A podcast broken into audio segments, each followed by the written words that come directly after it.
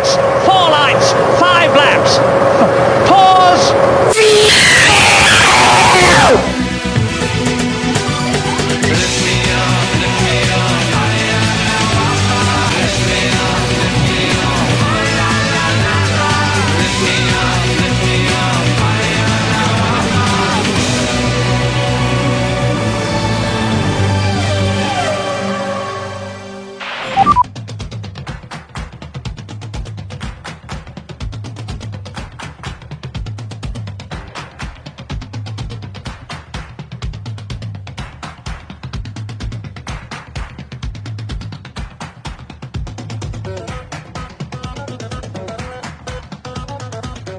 Fala galera da Formuleira, aqui é o ADMK, narrando hoje esse belíssimo antro de podcastia. E junto comigo no meu Minês de hoje nós temos. Aqui é o Minardi e eu bato punheta pra volta de pole do Kimi Raikkonen em Mônaco 2005.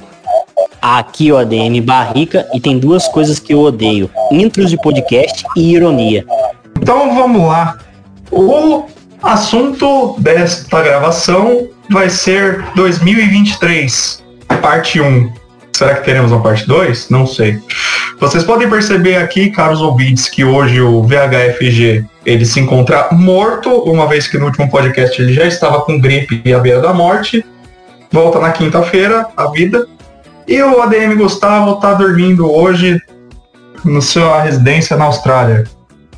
Então comigo nós só temos eu, porque eu sou duas personalidades, como já citado o ADM Minardi e o ADM Barrica. E vamos lá, galera. Sobre 2023, então, vocês acham que vai ter alguma mudança muito drástica ou as coisas estão encaminhadas de uma maneira bem padrão? Já teve uma mudança excelente já, tiraram a China do calendário. É, isso é verdade. Isso aí foi um grande avanço para a história da humanidade. China não merece mais sediar a GP da Fórmula 1. Beleza, vamos lá. É, beleza, 2023. Ano que vem, de novo as mesmas equipes, nenhuma novidade por enquanto no grid. O que eu estou esperando? Vamos lá. Primeiro sobre a campeã dos construtores dessa temporada desse ano, a Red Bull vai perder tempo no túnel de vento por conta da punição de teto de gastos. Então eu tô esperando um desenvolvimento menor assim da Red Bull para a próxima temporada. Tá chegando com uma treta interna que o Checo decidiu que não quer mais ajudar o Verstappen. Eu acho muito justo, cada um com seus problemas. Então teremos guerras internas na próxima temporada.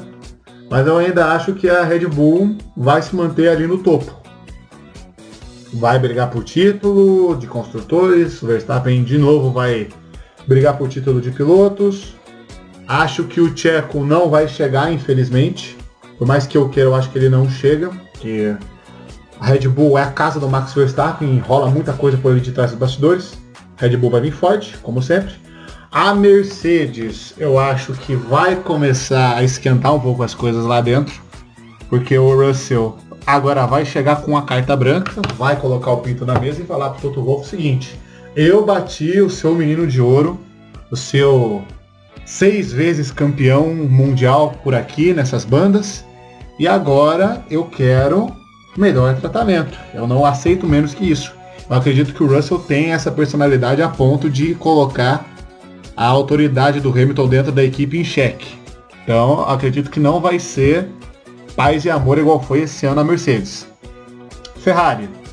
Eu não consigo nem falar sobre o que vai acontecer com a Ferrari, porque nem chefe de equipe eles têm. Então, é impossível dizer, mas eu acredito que não vai brigar pelo título. Porque mudança de planejamento, né, Barrica? Você sabe muito bem, quando o Binotto assumiu em 2019, muita correria, muita correria. Acabou que nem o Charles, nem o Sebastian conseguiram fazer nada naquela temporada. Então, na São isso. Mas não acredito que a Ferrari não vai. Vai ficar ali, top 3, 4 brigando. A McLaren eu espero, honestamente, que vai ficar ali onde ficou mesmo, quarto, quinto. Acho que Norris e Piastri vão dar uma briga legalzinha, né? Porque o Piastri foi trazido para a McLaren, que é para justamente é, ameaçar a, a, o espaço que o Lando tem ali na McLaren, né? Ameaçar a posição do Norris. Isso, exatamente. Eu acredito que sim. Coisa que o Ricardo não fez nessas duas temporadas. Inclusive o Ricardo que vai servir de sombra ali pro Tcheco na Red Bull. Qualquer deslize o Ricardo tá lá de reserva, pronto. Apesar eu acho. Do, do Helmut Marko ter dito que não, que ele era só um reserva mesmo, acho que ele foi trazido com essa com esse propósito, assim como o De Vries foi também na AlphaTauri. Pode falar, cara, o que você ia falar? É, eu, eu acho que, na real, o Daniel Ricardo, ele vai se tornar o piloto titular Red Bull em 2024. A possibilidade é muito grande que isso aconteça. Porque o Horner, né, como já foi percebido, ele adora o Daniel.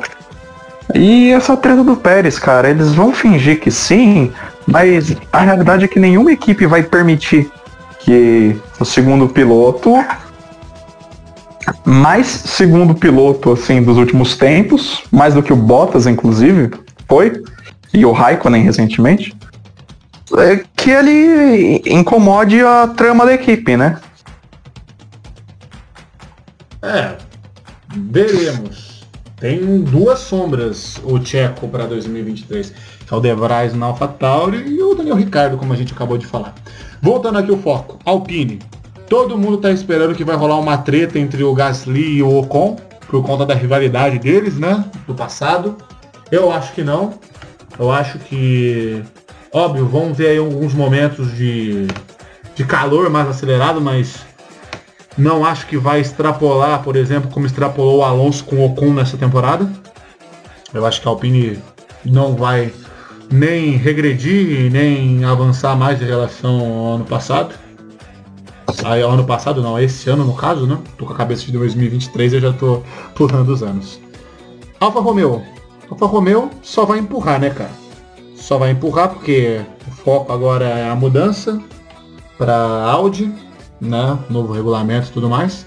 Então eles vão ali tentar o máximo possível capturar alguns pontos para ajudar no budget para 2024. Né? Eu acho que o Bottas vai vencer o Zou de novo. O Zou é bom piloto, mas Bottas é mais experiente. E digamos assim também que o ambiente não, não ajuda muito no desenvolvimento do piloto, já que a Alfa Romeo não, é um, não tem um carro não acredito que vai ter um carro que vai né, surpreender para o próximo ano. A AlphaTauri tá com uma dupla interessante. Eu acho que o De Vries vai derrotar o Tsunoda. De Vries ele é um bom piloto. Não teve sua chance antes por N motivos de patrocínio e, enfim, muito pay driver na Fórmula 1 nos últimos anos. Agora conseguiu ascender ao posto. Acho que pode vencer o Tsunoda. Mas temos que ver. Williams, é, Logan Sargent e Alex Albon. Eu acho que Sargent vai ser a grande decepção para 2023. Não acho que ele tem nível para correr na Fórmula 1 ainda. Obviamente o Dorilton Capital está querendo atrair o máximo possível de patrocinador americano para financiar um projeto futuro aí de derrocada da Williams do pelotão do fundo do grid para o intermediário e para quem sabe para os dias de glória de novo.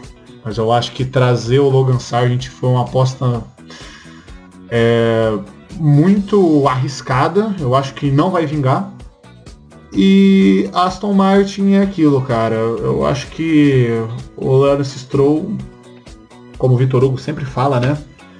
Hum, já não tem mais certeza do que ele quer. Trouxe o Alonso para a equipe. Tá com o Stroll, que honestamente não acho que vai conseguir mais evoluir na Fórmula 1. Obviamente ele já está pensando que o clima vai ficar ruim, já contratou o Van Dorn e o Drogovic, né? Para ficar ali de rebote caso havia, havia um problema. E eu acho que a Aston Martin está ali, assim como a Williams, renegada ao fundo do grid para 2023. Essas são as minhas previsões. Então, gostaria de passar para o Barrica. O que, que você acha que o Hugo comentou? e quais as suas próprias opiniões sobre as equipes? Se tem algum ponto assim interessante a se comentar? Sua previsão para 2023? Eu concordo com a maioria das coisas que o, que o Inard falou. É, eu, eu só discordei da parte de, do Ricardo, que falar que ele pode chegar de volta à Elite. Não sei, acho que o, o Ricardo saiu um pouco queimado da Red Bull e, e apresentou um baixo nível no, na última nessa última temporada de agora. Não sei como é que vai ser o futuro dele. Eu não disse que eu acho que ele vai voltar à Elite, mas eu acho que ali ele vai fazer um papel de sombra ali do, Sim, mas ele vai fazer um sombra, mas eu acho que e sabe, ele, ele, se ele tivesse saído queimado de Bull, mas tivesse saído agora da McLaren num, num altíssimo nível, ele está num nível muito baixo na, na, na McLaren. Então acho que ele tá meio assim, meio apagadinho, não sei. Ele vai, vai ficar sombra, vamos ver, vamos ver o que o futuro nos aguarda. Eu acho que uma equipe que vai vir muito forte vai ser a Alpine, porque além de eles estar entregando um carro consistente, é, eles tiveram quarto lugar esse ano de construtores e vai ter uma dupla, no meu ver, muito forte. O Ocon e Gasly uma dupla muito forte é, para estar tá ali. O Gasly finalmente saindo da escola de Red Bull ali, vai ter. Não sei como é que funcionava na, na Red Bull em relação a essa questão de hierarquia, porque, por exemplo, quando ele estava na, na Red Bull, ele era subordinado ao Verstappen. Na, na AlphaTauri, é, tipo assim, ele tinha uma certa liberdade para correr e tal, mas vamos ver agora numa outra equipe tipo assim, no caso Alpine, como ele vai se comportar. Mas eu acho que vai ser uma dupla muito forte para 2023, muito forte mesmo. Sabe, Barriga, Alpha Tauri também acho Desculpa só cortar, você falou da Red Bull, eu queria aproveitar para discutir uma coisa com você. Eu estava vendo um vídeo hoje e sobre né, a relação do Gasly na Red Bull, naqueles seis meses que ele ficou. E o pessoal diz, dizem, a imprensa, não, não acredito nem desacredito, que o motivo pelo qual o Gasly saiu da Red Bull no meio do ano não foi nem pela questão técnica, e sim foi porque ele não conseguia trabalhar bem em grupo, que ele é muito individualista nas coisas dele, que ele gosta de trabalhar sozinho.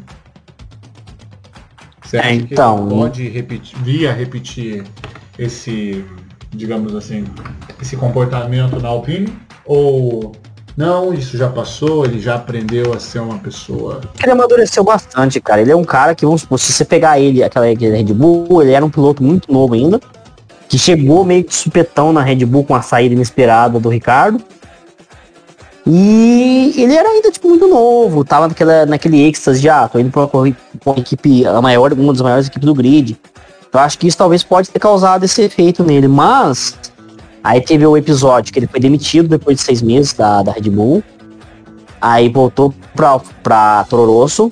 Aí o melhor amigo dele, que, que o, o Antonoir, morreu aquela vez na, na Fórmula 2. E depois disso, o cara tava desolado, acho que, acho que roubaram a casa dele, inclusive, também, né? Alguma coisa assim. E quando veio. Na minha casa. Roubaram tudo, é. Aí, aí quando veio, o cara pegou um P2 no Brasil e depois uma vitória em Monza. Aquilo aí acho que meio que fez, fez um. Sabe, tipo, estilo filme? O cara começa bem, de repente tá tudo perdido, de repente ele vê uma esperança de novo. Eu acho que isso contribuiu muito para ele amadurecer. Eu acho que ele, ele é trabalhar em equipe, sim. Outra equipe que eu tô de olho nela é a AlphaTauri, porque apesar dela ter sido um ano bem ruim esse ano, ano que vem ela vai trazer o De Vries, o Vries. Qual, qual que é a pronúncia correta? É De Vries ou De? Hum, não sei, cara.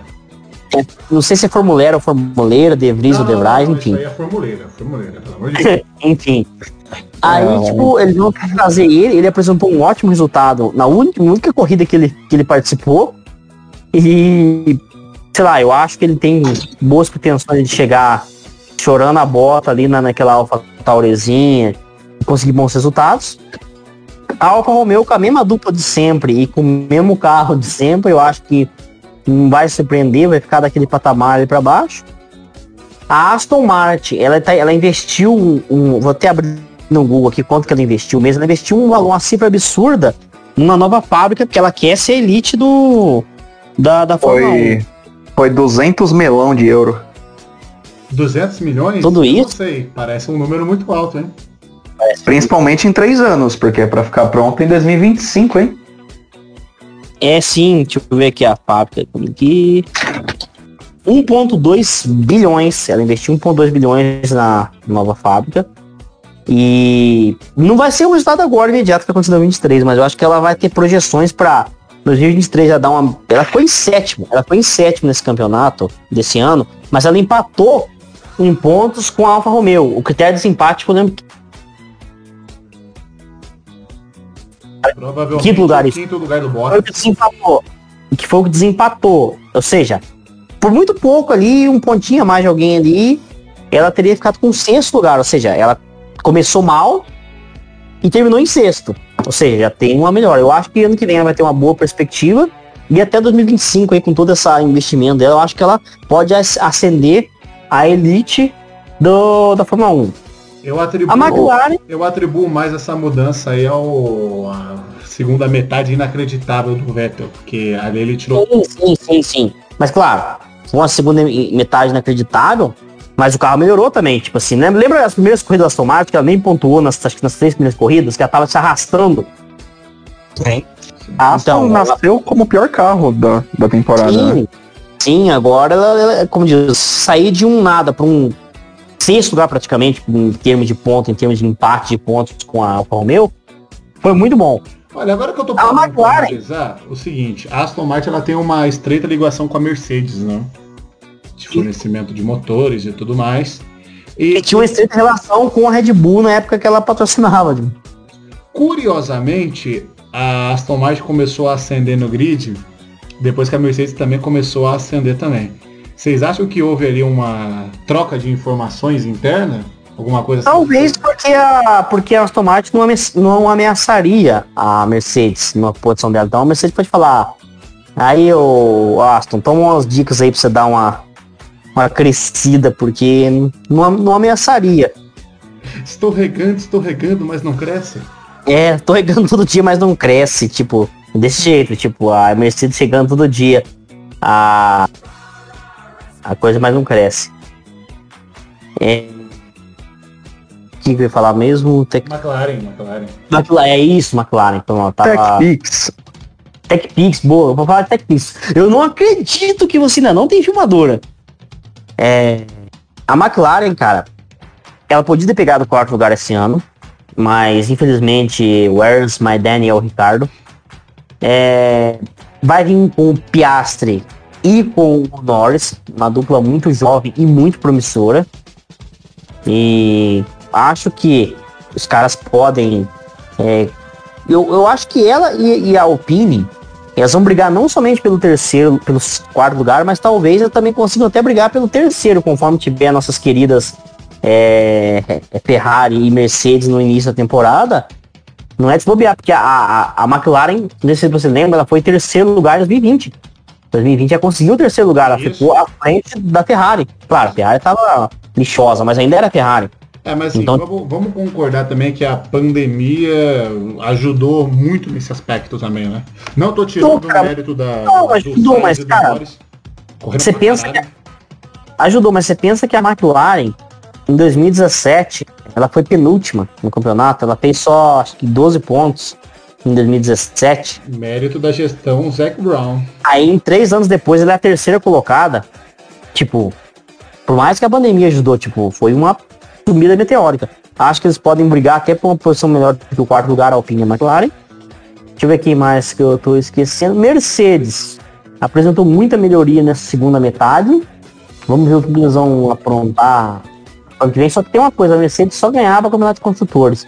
Agora ela foi em terceiro. Isso cortou uma boa renda dela, porque as premiações para o campeonato de construtores são o que pagam as contas de uma equipe. Então ela teve um bom corte na renda desse ano. É, perdeu tudo morando de aluguel. O fato é que a Mercedes, depois que o teto foi instaurado na Fórmula 1, né?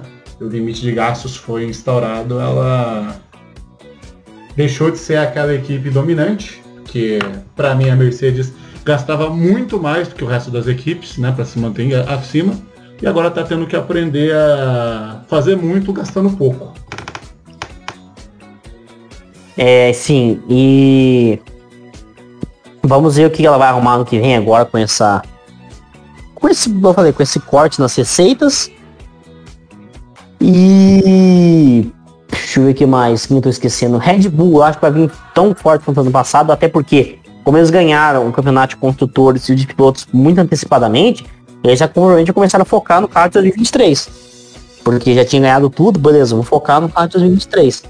Então ele já deve estar, tá, tipo, já com já com o pé embaixo em relação ao desenvolvimento do carro do, do ano que vem. Eu acho que eles vão vir muito forte de novo. A Ferrari começou bem o ano, pode começar de novo bem se não, se infelizmente ou felizmente, que a gente gosta de ver a Ferrari se fudendo, ela tiver outro, outros tropeços, ela não vai conseguir, mas eu acho que ela pode brigar mais forte. A gente a gente, cara, a gente que é que é torcedor, a gente quer ver uma disputa franca até a última volta. A gente não quer ver tipo esse campeonato crescendo. Então a gente torce para que o Mercedes ou Ferrari venham fortes para disputar com a Red Bull um título até a última corrida, se Deus quiser. E acho que tem, tô esquecendo, é, a Williams, não tem que esperar muito dela, acho que ela vai continuar ali ficando nas últimas posições. Não vai ter mudanças expressivas. E tô esquecendo de alguém, Tauri, Williams, Alpine. Aston Martin é só isso, né? Tipo, não sei se eu tô esquecendo de alguma. Ah, esqueceu, olha que louco. Haas, Haas. Haas. Eu e você esquecemos a Haas, porque eu não tenho oportunidade de Haas, Huckenberg e Magnussen. A Haas não espera humilhar não, porque ela vai trazer o Huckenberg de volta.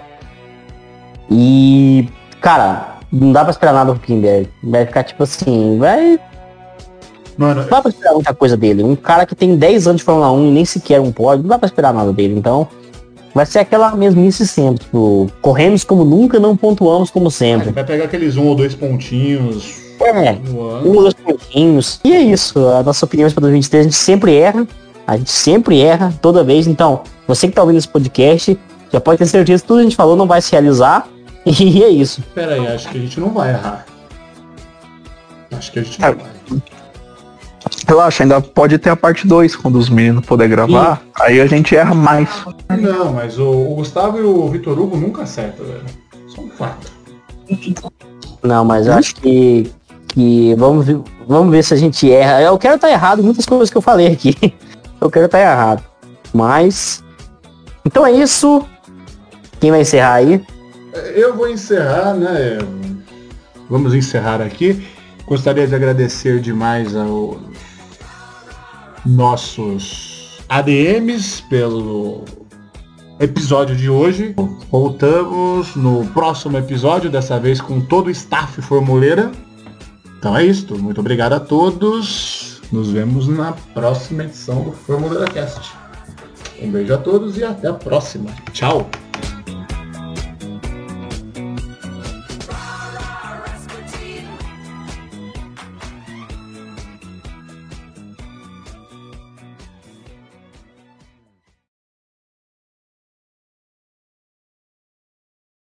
E aí, senhoras e senhores, tudo bem? Aqui é o ADM Minardi. Você deve ter percebido ao longo do podcast que nós, infelizmente, não mantivemos o nosso bom humor costumeiro e nem o nosso autismo costumeiro. Isso porque tivemos uma perda no meio da gravação do episódio, que inclusive impossibilitou principalmente o nosso querido ADMK a continuar a gravação. Mesmo assim, nos mantemos profissionais, apesar do acontecimento, e resolvemos, mesmo assim, postar esse conteúdo a vocês, que obviamente vocês merecem todo e qualquer tipo de entretenimento que possamos oferecer. Dedicaremos um minuto de silêncio a essa pessoa que infelizmente partiu e esperamos que ela encontre a paz, seja qual for o plano ou o que vem após a morte.